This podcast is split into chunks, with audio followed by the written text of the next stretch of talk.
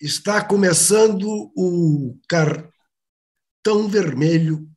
Eu vou começar de novo.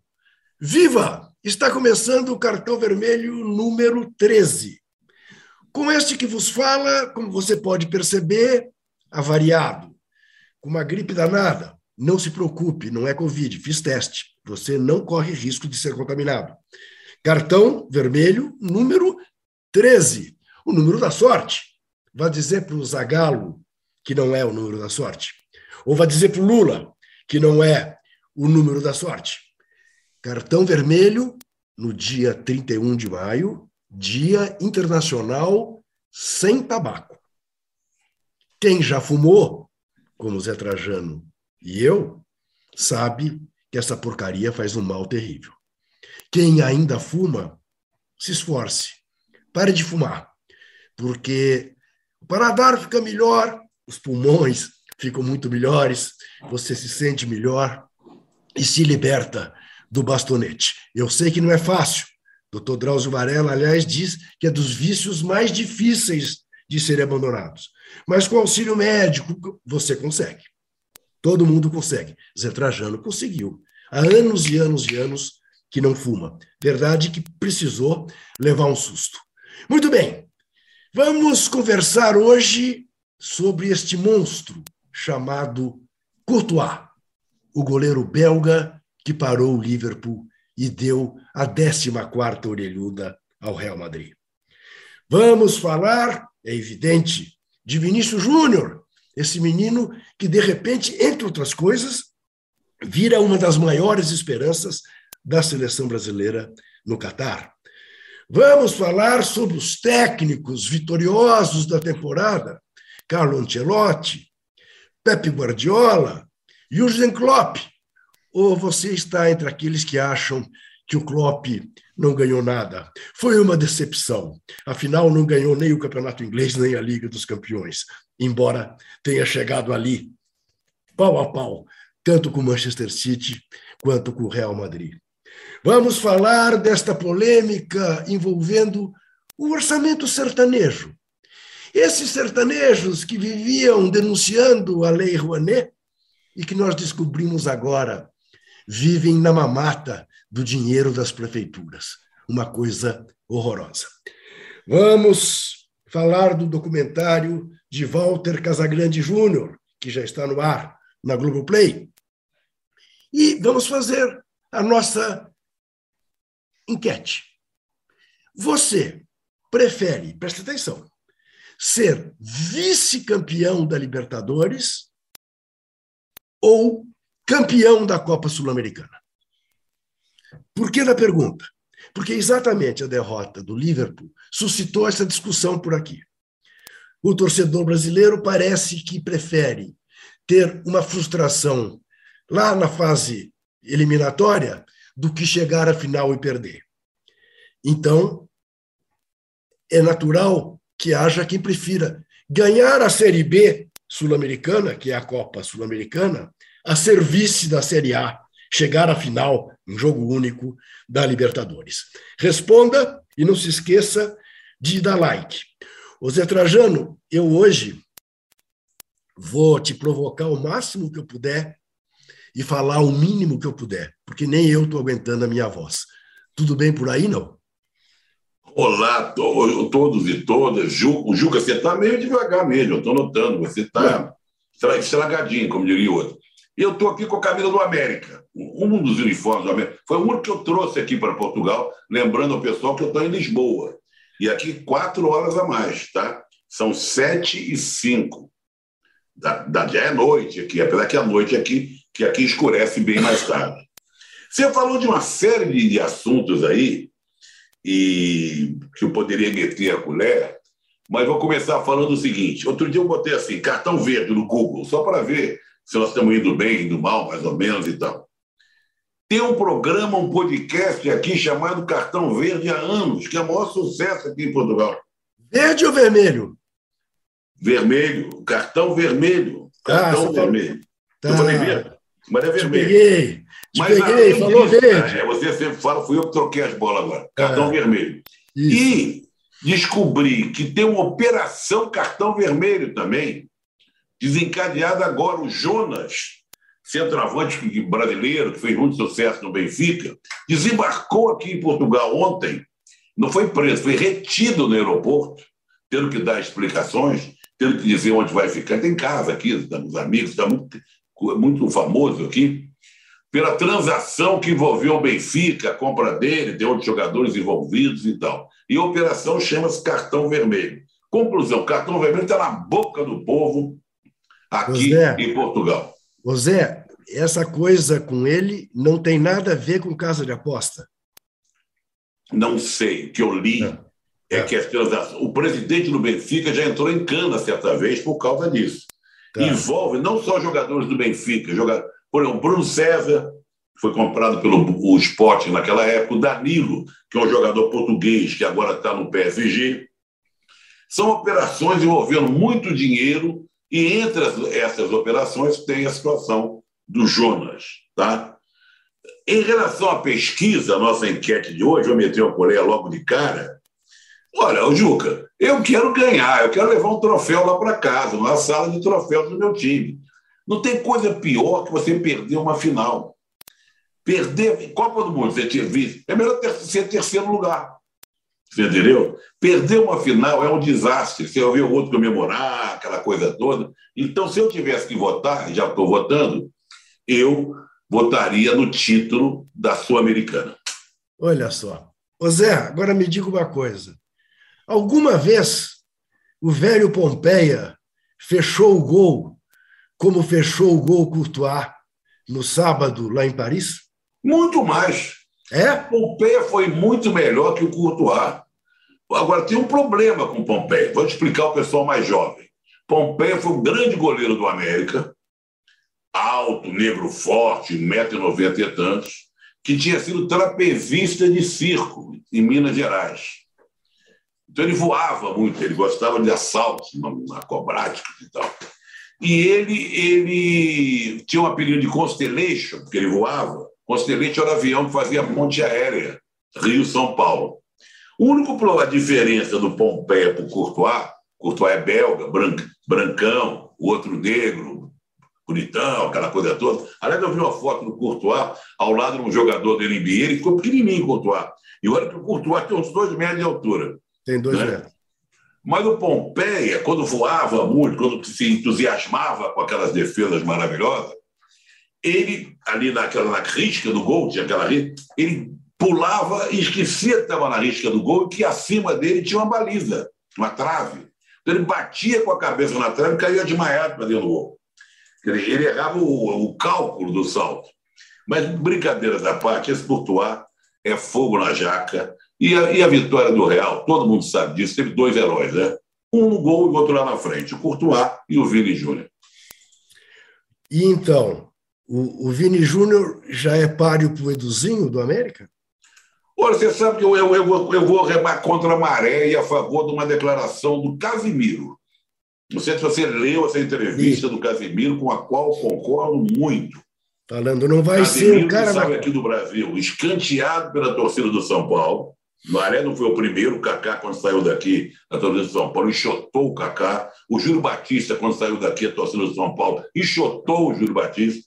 E fizeram muito sucesso, fizeram o nome. O Kaká virou o melhor do mundo lá fora, depois de sair de São Paulo.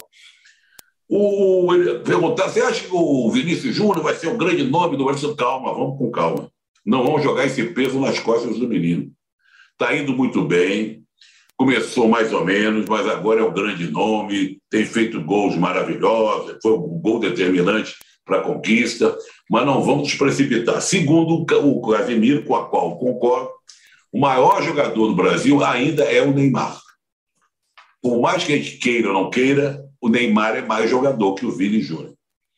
Tanto assim, Juca, que o Vini Júnior já jogou algumas vezes na seleção brasileira e não conseguiu na seleção brasileira ser o que ele é no Real Madrid. É um jogador em formação, é um craque, é um fora de série em formação. Então ele não pode, ah, vai resolver o problema no Catar. Estamos agora sim, Neymar, Vini Júnior, não sei mais. Não. Vamos com calma. Vamos dar tempo ao tempo. Ele tem apenas 21 anos. Se a Copa dele não for essa no Catar, pode ser a próxima.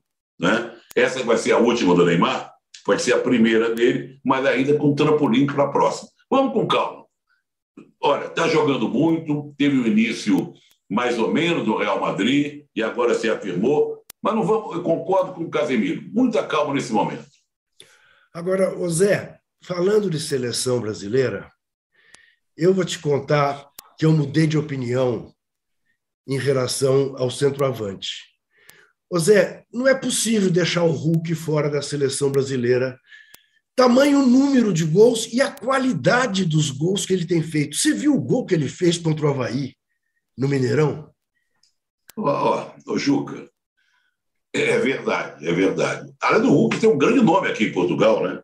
Sim. Jogou muito aqui em Portugal, no Porto e tal. Ele tem, não é que ele tem carregado o Atlético nas costas, porque essa afirmação é meio forte demais. Mas tem resolvido a parada com o Atlético. Ele que faz os gols, né?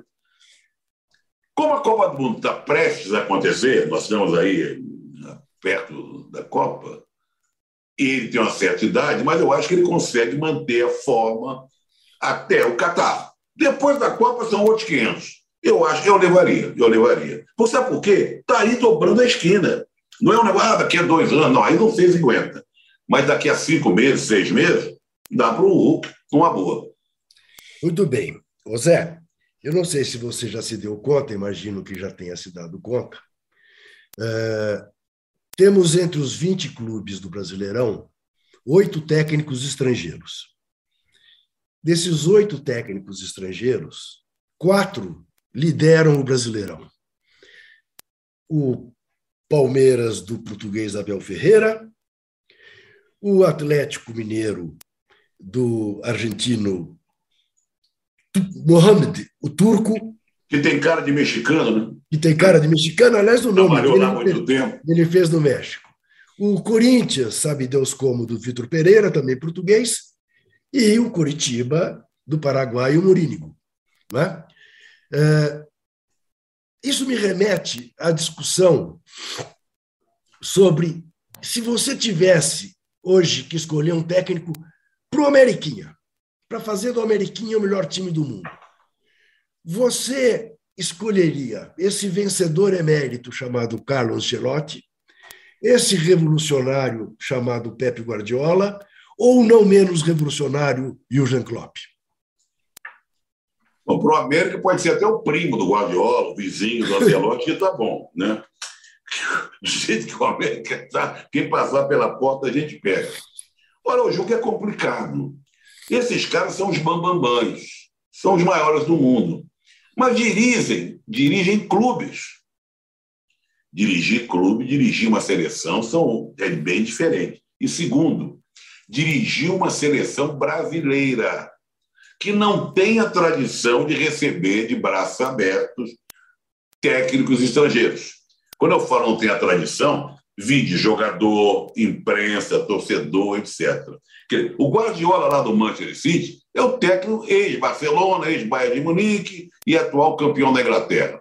Desembarca aqui com Malicuia, aí, aqui não, aí, que eu estou aqui em Portugal, para dirigir o, a seleção me sou um pouco estranho. Não é brincadeira. Se, em tese seria sensacional. Mas no convívio, entender um pouco o futebol brasileiro, a CBF, a imprensa, o jogador. Olha, não sei. É... é se você me perguntar, você é fã do Tite? Não sou muito, mas também não tenho muita coisa contra. O problema do Tite que me irrita, até outro dia eu vi um comentário em cima do Vinícius Júnior que você citou aí. Que beleza, o Vinícius Júnior pode ser titular da seleção, está prontinho para marcar o lateral. Você entendeu? Aquela coisa que ele pega o atacante para marcar o lateral. Em tese seria uma maravilha. Em tese. Mas na prática eu não sei se ia funcionar. Não sei. E o que, que você me diz nesse fim de semana de goleiros da redenção do goleiro Hugo? Fluminense jogou muito melhor que o Flamengo, mereceu ganhar do Flamengo. Maracanã feérico e o Hugo fechou o gol, impediu a vitória do time do Fernando Diniz e deu oxigênio para o Paulo Souza. É muito interessante essa história, né? Porque tá, o, o, tinha tudo contra ele, né? contra o Hugo. Né? A torcida que estava vaiando, grande parte da imprensa. uma desconfiança geral, porque ele tinha falhado, ele vinha falhando, né? ele vinha falhando. Mas ele sempre teve um potencial muito grande. Não é à toa que ele virou titular. Lembra quando ele entrou numa, numa roubada? É, eu acho que foi contra o Palmeiras, se não me engano, muito tempo atrás, quando todo mundo pegou Covid. Aí colocaram a garotada para jogar e entrou no gol, né? Aí que a gente começou a conhecer o Hugo. E foi uma insistência, uma, uma aposta do Paulo Souza manter. Porque o titular do Flamengo não vai ser nem o Hugo, eu acho, nem o Diego, que está queimando. É o outro. O Santos. Santos, que veio do Atlético Paranaense e não está bem, ficou. Tá Sim, pois é, Zé, mas ele tem uma, uma lesão misteriosa, parece, no quadril. É. É, bom, é, os bom, lesão misteriosa no quadril tenho eu, quando ando muito, dá uma dor aqui às vezes. É. Entendeu? Mas estou com 76 anos quase, ele é jogador. E nem tem que pegar no gol. É. é. O, o, o Juca, a, o, o, o Hugo salvou o Paulo Souza. Salvou o Paulo Souza. Porque, na verdade, verdadeira, como diria o outro, o Flamengo não jogou uma vez bem sob a direção do Paulo Souza. É verdade. Está é? sempre devendo. É e Fla-Flu é um jogo que o Flamengo costuma se dar mal, historicamente, nos últimos tempos. E não é que o rapaz que estava sendo vaiado, contestado, PPP, fez defesas inacreditáveis, lembrou até o Courtois, aquela coisa, levou Pompeia, e livrou a cara do Paulo Souza e o Flamengo ganhou. Então, é, é uma história bonita, é uma história bonita e desmistifica um pouco aquela coisa antiga o goleiro negro não pode ser goleiro titular de nenhum time. Essa história vem lá desde o Barbosa, que foi acusado injustamente de ter falhado na Copa de 50. Isso foi carregado durante muito tempo. o Barbosa continuou jogando, mas sofrendo represálias, sendo motivo de chacota, é, sendo ridicularizado por parte da torcida e da imprensa, e durante muitos anos, né, você sabe muito bem disso, havia aquela máxima racista, né, terrivelmente racista, que goleiro negro não podia ser goleiro porque falhava na hora H. Talvez quem tenha acabado com isso, Juca, tenha sido Dida. Aliás, o Dida foi campeão pelo Milan, porque o Dida é treinador de goleiros do Milan, veja você. Então, o Hugo ainda tem um pouco. Existe um certo ranço racista em relação ao Hugo. E tomara que ele consiga superar. Sem dúvida nenhuma. Só essa que faltava, mas de fato o Zé Trajano tem toda a razão. Só o Dida veio a ser titular da seleção brasileira numa Copa do Mundo desde o Barbosa. Havia, sim, discriminação contra goleiros negros. Nós vamos fazer o nosso primeiro intervalo e voltaremos em seguida, mas não lembra, se esqueça. Lembra a pesquisa, mas a enquete mais uma vez. Não se esqueça. Vote na nossa sondagem. Você prefere ser vice-campeão da Libertadores ou campeão da Copa Sul-Americana? E não esqueça de dar o joinha. Até já.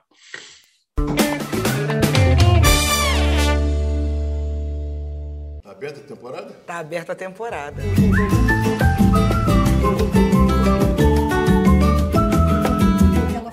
Escrita para ser. Pra ser vilã. Nem vilã, você é uma cachorra filha da pé.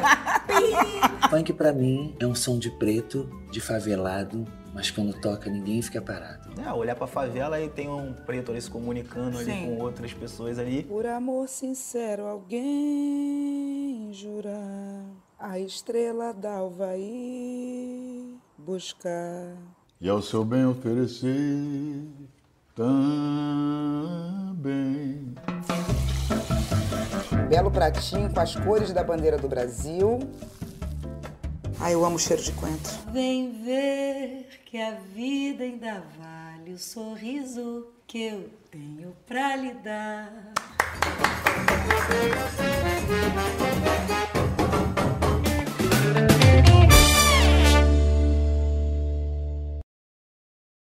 Voltamos com o nosso cartão vermelho número 13.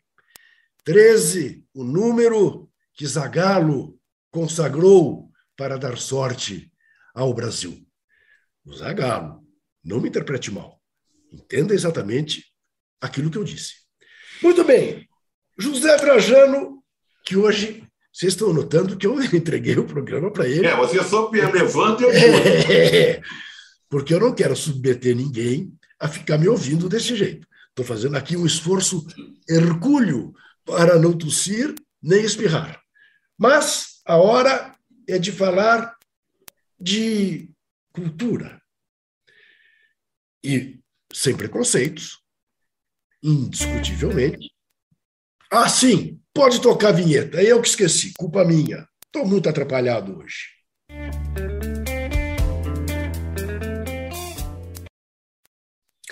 Sem nenhum preconceito, independentemente do gosto de cada um, é indiscutível que a música sertaneja faz parte e como da cultura brasileira. Mas, de uns tempos esta parte, sertanejos conhecidos entraram numas de apoiar o governo e ninguém entendia muito. Essa uma gente ignorante. Por que estão incentivando tanto aí o sociopata? E começaram a criticar a Lei Rouanet, que é uma lei de incentivo à cultura e que é uma lei que mexe com dinheiro público de maneira indireta, porque ela permite, incentiva que parte do imposto de renda seja destinado a uma entidade cultural.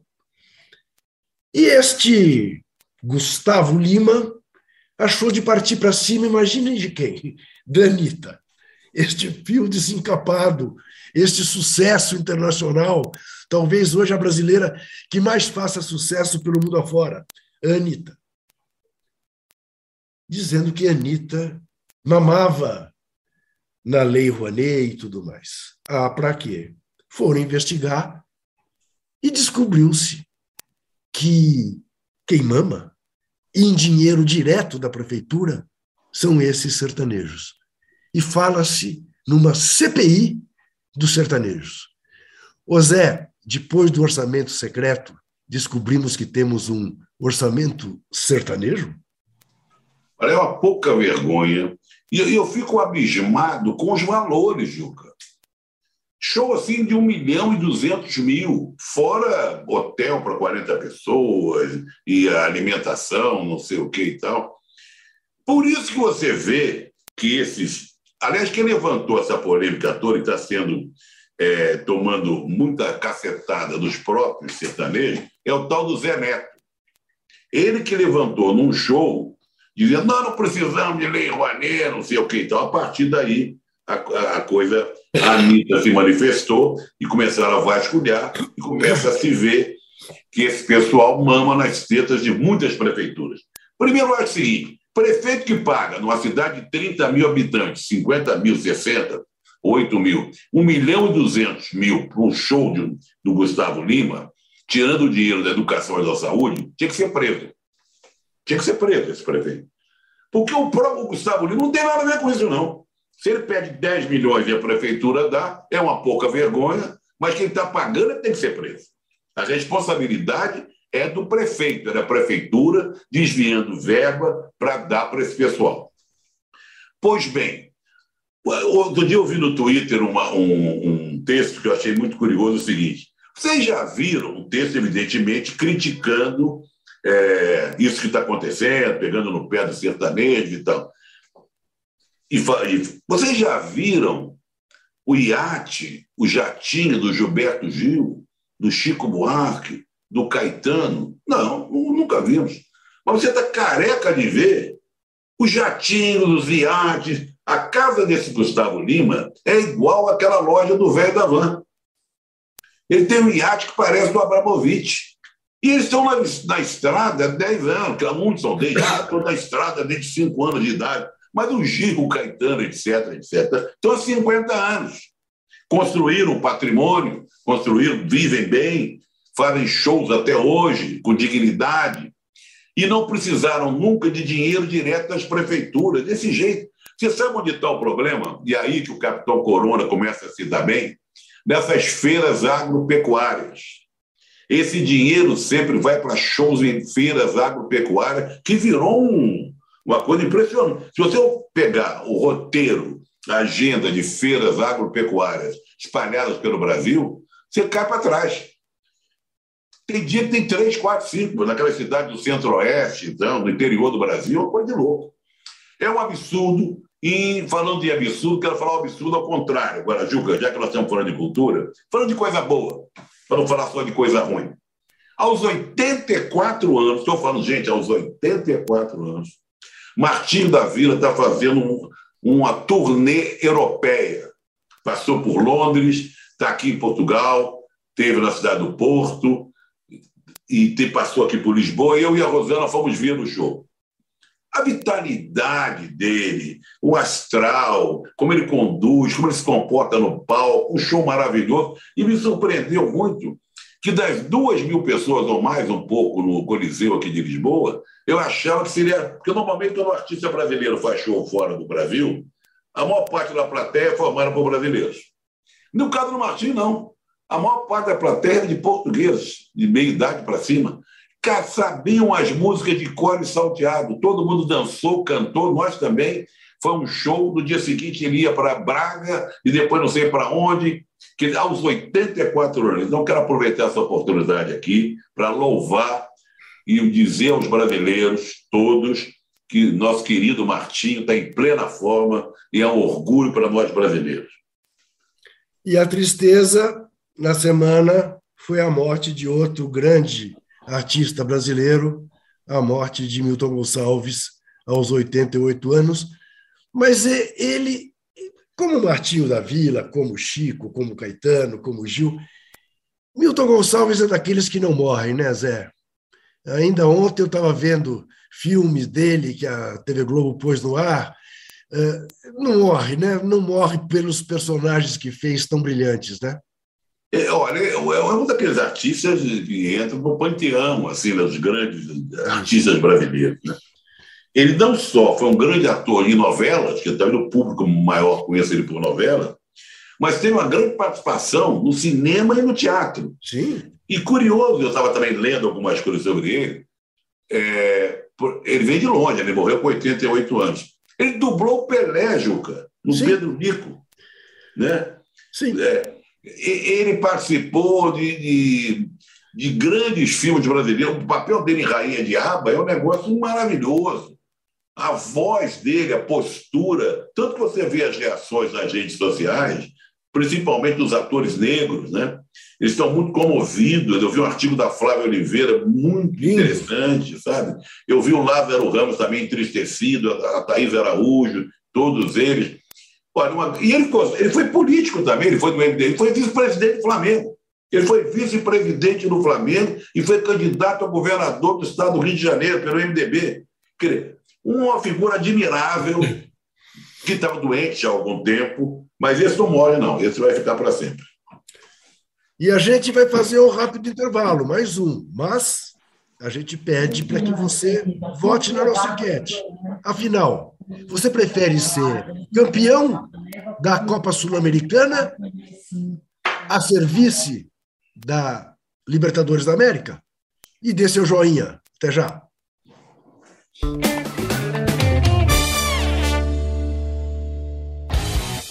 Futebol sem fronteiras. Jogo jogado dentro do campo e fora dele. Bastidores, economia, política, turismo o podcast do UOL para quem gosta de futebol internacional e tudo o que vai além de um simples grito de gol. Futebol Sem Fronteiras, toda quinta, comigo, Júlio Gomes e Jamil Chad, no canal UOL. Todos os dias, às 9 horas da manhã, você tem um encontro marcado com o esporte aqui no canal UOL. Às segundas e sextas-feiras tem o podcast Posse de Bola com o nosso timaço de comentaristas analisando as principais notícias do mercado. E aí, na terça, quarta e quinta, às nove da manhã, eu encontro comigo, Domitila Becker, do All News Esporte, que traz as principais notícias do esporte no Brasil e no mundo. Prepare seu cafezinho e eu te espero aqui no canal All.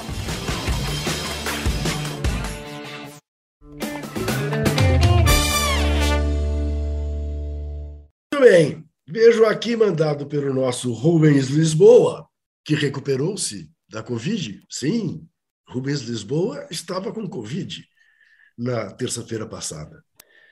coisas de palmeirense. Não, se, não cabe em si. Palmeiras lidera tudo: o Campeonato Brasileiro Masculino, o Campeonato Brasileiro Feminino, as categorias de base, o Diabacuá, só, só da Palmeiras. Era bom nem disputar. Põe o Palmeiras como o Pelé era na, no concurso Bola de Prata. Or concurso. É, pronto. É, é, disputa o segundo lugar. Bom, é, 36% preferem ser vice-campeões da Libertadores. 64% estão com o Zé Trajano. Preferem ganhar a Copa Sul-Americana. Eu conheço a alma brasileira. Eu, eu, eu, eu, talvez por ser descendente de libaneses, eu prefiro ser vice-campeão da Libertadores, mas eu sou minoria, ponto. Tem aqui o superchat do Jairo Cabral. Trajano, Dora Viváqua, a luz del fuego, era torcedora do América? Olinda presente. Não, eu confesso a você que ela, eu não sei. Eu coloquei ela no meu livro de Juca América. Ah, vamos explicar. Luz Meu Fogo era uma vedete famosa no Teatro Sim. Revista, que se apresentava nua, envolvida em cobras. Né? E, e, depois de algum tempo ela foi morar numa ilha, Ilha do Sol, onde ela ficava ali, era uma colônia de nudismo e tal. Essa ilha ficava ali, quem passava para ir para Paquetá de barca, passava e via, não via nada, mas sabia que ali estava a Luiz Del Fuego, onde foi assassinada brutalmente lá na ilha. Figuraça, Luiz Del Fuego, muito famosa nos anos 50, 60. Mas não torcia ódio para ninguém. Muito Podia bem. torcer para o Instituto Butantan, que ela gostava muito de cobra, não sei. Sim, ou para a seleção brasileira, que é a maior reunião é, de cobra naquela época, no futebol Copa de 58, só tinha cobra. Exatamente. Exatamente. O, o Zé, a hora é das suas efemérides antes do nosso triste revoltante cartão vermelho de hoje? Olha, a efeméride de hoje está prejudicada a torcida brasileira, porque o Juca Kifuri, que não está muito não, bem. Ele não vai fazer isso, não. Ele, ele passou uma relação de efeméride que eu sempre passo, e eu fiquei tranquilo. O Juca está bem hoje. Se antecipou e mandou Carlos Drummond de Andrade e não sei mais o quê. Tudo errado, torcida brasileira. Ele confundiu o dia de hoje que é dia 31 de maio, com 31 de outubro. Vejam vocês a diferença entre uma coisa e outra. Então, nós ficamos meio prejudicados, vamos dizer assim, né? em relação à efeméride. Eu me preparei para falar das efemérides falsamente colocadas por ele. E nem lembro quais são as de hoje mais, porque passou o programa, estou me perdendo. Deixa eu, eu ver, deixa, deixa eu tentar me lembrar. Eu vou te lembrar. É de É de vou, primeiro eu vou te. Mas antes, Vai se defender, né? Não, não, não vou me defender nada. É que eu realmente. A idade, eu... a idade, me desculpe, é um problema sério. A pessoa vai. Né? Eu sou uma pessoa à frente do meu tempo. Estou cinco meses adiantado, com pressa de ver a Copa do Mundo no Catar. Já pulei para outubro, é só isso. Agora, vocês vejam, né? Como diz Zé Trindade e Zé Trajano gosta de, de repetir, né? como anda a humanidade, né? Esse é meu amigo. Imagina se fosse inimigo. Me entrega desse jeito, trairaça. Ó, oh, efemérides, Ed Lincoln, uh, também. Marco Nanini. Marco Nanini e, e Marília Pera. Tá, vou falar do Ed Lincoln. Tá. Marília Pera, não, Marília é Gabriela. Tá vendo que você não anda muito bem das pernas? É isso mesmo. Ainda bem que a Rosana está aí. A Rosana está do lado, chamou atenção aqui. Obrigado, Rosana. Aliás, ele, aliás ela, ela andou aqui por Portugal, Marília Gabriela, andou fazendo programas e tal. O Ed Lincoln não é muito conhecido da, da grande maioria do público brasileiro, mas quem tem mais idade, assim, como eu, você, então, pessoa na faixa de 60 para cima, e que ia muito a baile, daquela época do baile, dançar agarradinho e tal, baile dos clubes, principalmente. O nosso rei era o Ed Lincoln. Lá no Rio de Janeiro, aniversário do América, por exemplo, tinha que ter o Ed Lincoln. Aniversário do Clube Municipal, aniversário. Então, quando tinha o Ed Lincoln, você sabia, opa, hoje tem baile para valer. Era um, ele tinha um conjunto maravilhoso, ele gravou uma série de discos, vendia feito água, e era um músico, de, um músico sensacional. Então, ele tocava órgão, Tá? E no conjunto dele tinha Wilson das Neves na bateria, gênio. Durval Ferreira, o gato, do violão. É... Luiz Alves, no final, do baixo. Então só tinha grandes músicos. E cantando, ele tinha três cantores. Pedrinho Rodrigues, cantava samba, cantava bem, estiloso. Orlandinho, tinha toda uma maneira peculiar de cantar, um samba meio estilizado e tal. E o grande Silvio César, que cantava músicas românticas. Quando o Silvio César começava a cantar, é, para você, guardei. Sabe? Aí os casais levantavam, você tirava a moça para dançar, e era um grande momento no baile de casal, né? Às vezes, né? Se agarrando ali e tal, se beijando, alguém se declarando para namorada e tal. Então, o Ed Lico está fazendo. Nós estamos falando de 89 anos do Ed Lico. Morreu já faz tempo, mas um grande músico.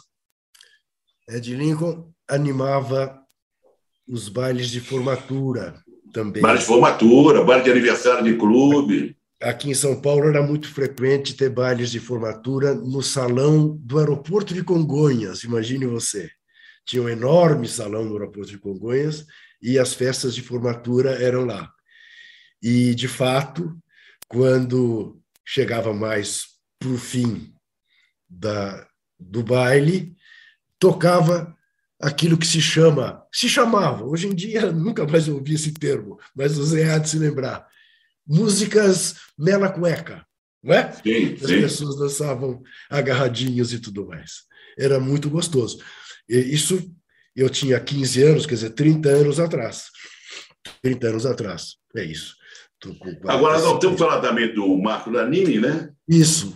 Do Faz Miele, hoje 84 anos. O Miele foi uma figuraça, né? Marcos Torcedor Danini, fluminense. Marcos Danini faz 74 anos. Tá. E o Miele, 84, faria. O Miele faria 84. Isso. Isso. E a Marília Torcedor- Gabriela, aos 74 também, se não me engano. Isso, junto com o Nanini. Junto com o Danilo. Miele, Flamengo. Né? Fluminense. Ele era daquela turma com Carvana, Chico Buarque, né? Isso. Ah, Marília Gabriela, corintiana. O Nanini, não sei. Nani também não sei. Eu acho que não, não era muito chegado no, no futebol. Não sei. Mas, de qualquer maneira, parabéns. né? É bom de lembrar dessa turma toda, turma de lá de cima, né? E o Rubão lembrou, Zé, de uma data que foi das maiores zebras da história do futebol mundial, a abertura da Copa do Mundo de 2002, com a França, que, né, que vinha de ganhar a Copa ah, disputada na França, e ela perde para Senegal, na Coreia do Sul, do, há 20 anos, exatamente 20 anos atrás, na abertura da Copa do Mundo, Copa do Mundo que esse ano, pela primeira vez na história, vai ser disputada em novembro, dezembro, e não em junho, julho, né, como eh, costumava, não na metade do ano, como costumava ser. Mas é uma data, assim, equivalente aos Estados Unidos terem eliminado a Inglaterra na Copa de 50, a Coreia ter vencido a Itália na Copa de 66, é uma zebra desse tamanho. Zé. Mas vamos falar do Casa Grande, não, Clão? Vamos falar do Casagrande. Você esqueceu, né? Porque você que estava falando de cultura. Você já viu o documentário? Eu já vi os quatro capítulos. Eu vi, eu vi mal, porque estou aqui em Lisboa, vi assim por cima, é, conseguimos entrar aqui. Eu não, não vi assim na tela grande, não vi com calma. E eu acho curioso, do mesmo jeito que você faz prefácio de tudo quanto é livro, de esporte, eu e você estamos virando figuras carimbadas em documentário. Você aparece muito, eu vi, está ótimo. Agora, é muito forte, é muito forte. É, os, os depoimentos do casal, os relatos, são pesados, são corajosos, recomendo que as pessoas vejam. É, é, é um tiro, é um tiro no peito, é muito forte. Não é assim bolinho, como diria o outro. É uma lição de vida, é de fato de uma coragem de se tirar o chapéu. E eu fui comentar com ele depois de ter visto o documentário, Zé, e ele disse, só ocasião, né? Eu também gostei muito, inclusive porque os depoimentos dos meus amigos foram todos muito verdadeiros. Ninguém ninguém refrescou. Falaram as coisas, é, falaram as coisas como as coisas são, como as coisas foram, né? Quer dizer, é de uma grandeza né, o cara receber isso. Eu recomendo vivamente, veja, se você tem filho pequeno, veja com ele, né, porque é de uma coragem e, e, e de um didatismo é, das drogas e tudo mais, que é magnífico. Agora, infelizmente, o cartão vermelho de hoje é o mais revoltante. Olha que tem sido revoltante. Mas hoje é o mais revoltante dos 13 cartões vermelhos que já demos desde que o programa entrou no ar. Porque é o cartão vermelho para os assassinos da Vila Cruzeiro e para os assassinos lá em Sergipe que mataram um cidadão na câmara de gás, como os nazistas faziam no Holocausto. Uh, eu quero lembrar, não sei se o Zé, porque acho que no Rio não passava, aqui em São Paulo houve uma época que a TV Tupi tinha um seriado chamado Falcão Negro. Passava, claro. Pois é, mas a, o que eu quero me referir ao seriado que a TV Record pôs para concorrer com o Falcão Negro, que chamava O Vigilante Rodoviário. Era sobre... Você viu? Era um polícia rodoviário. Qual é a imagem que nós sempre tivemos da polícia rodoviária? É aquela polícia que ajuda o cidadão.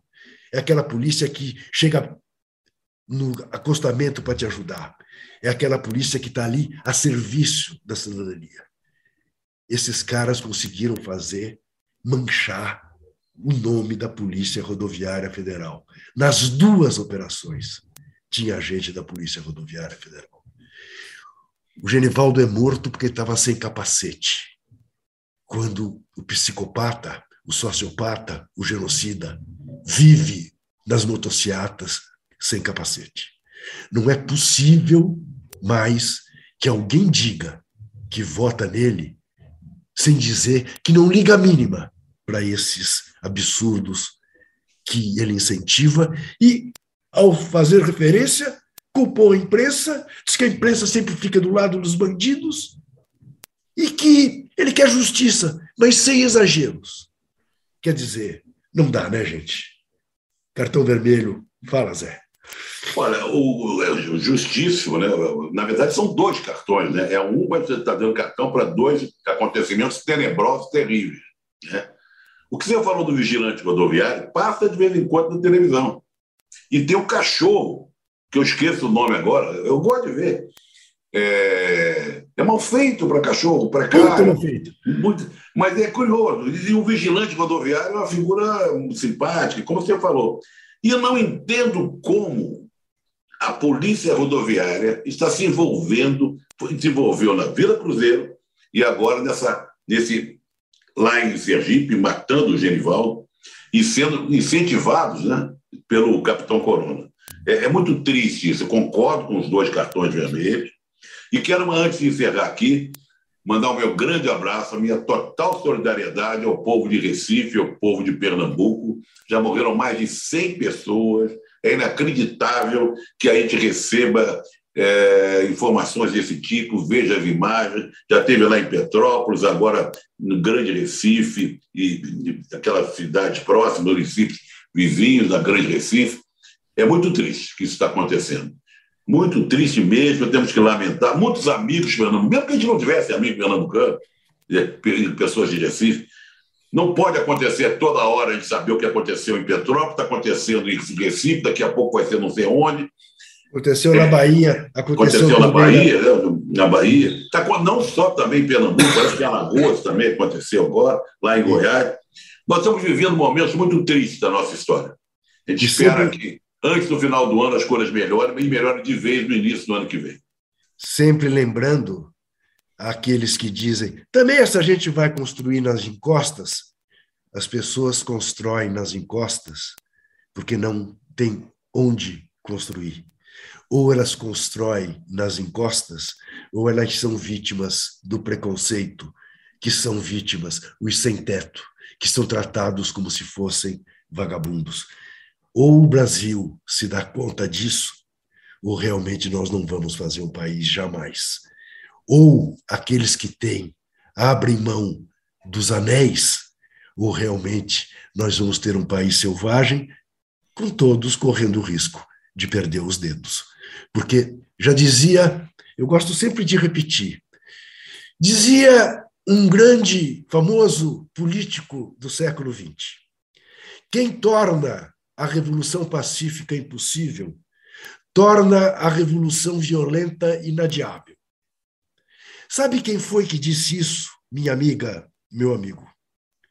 Não foi Marx, não foi Engels, não foi Mao Tse Tung, não foi Fidel Castro, não foi Che Guevara, foi John Fitzgerald Kennedy,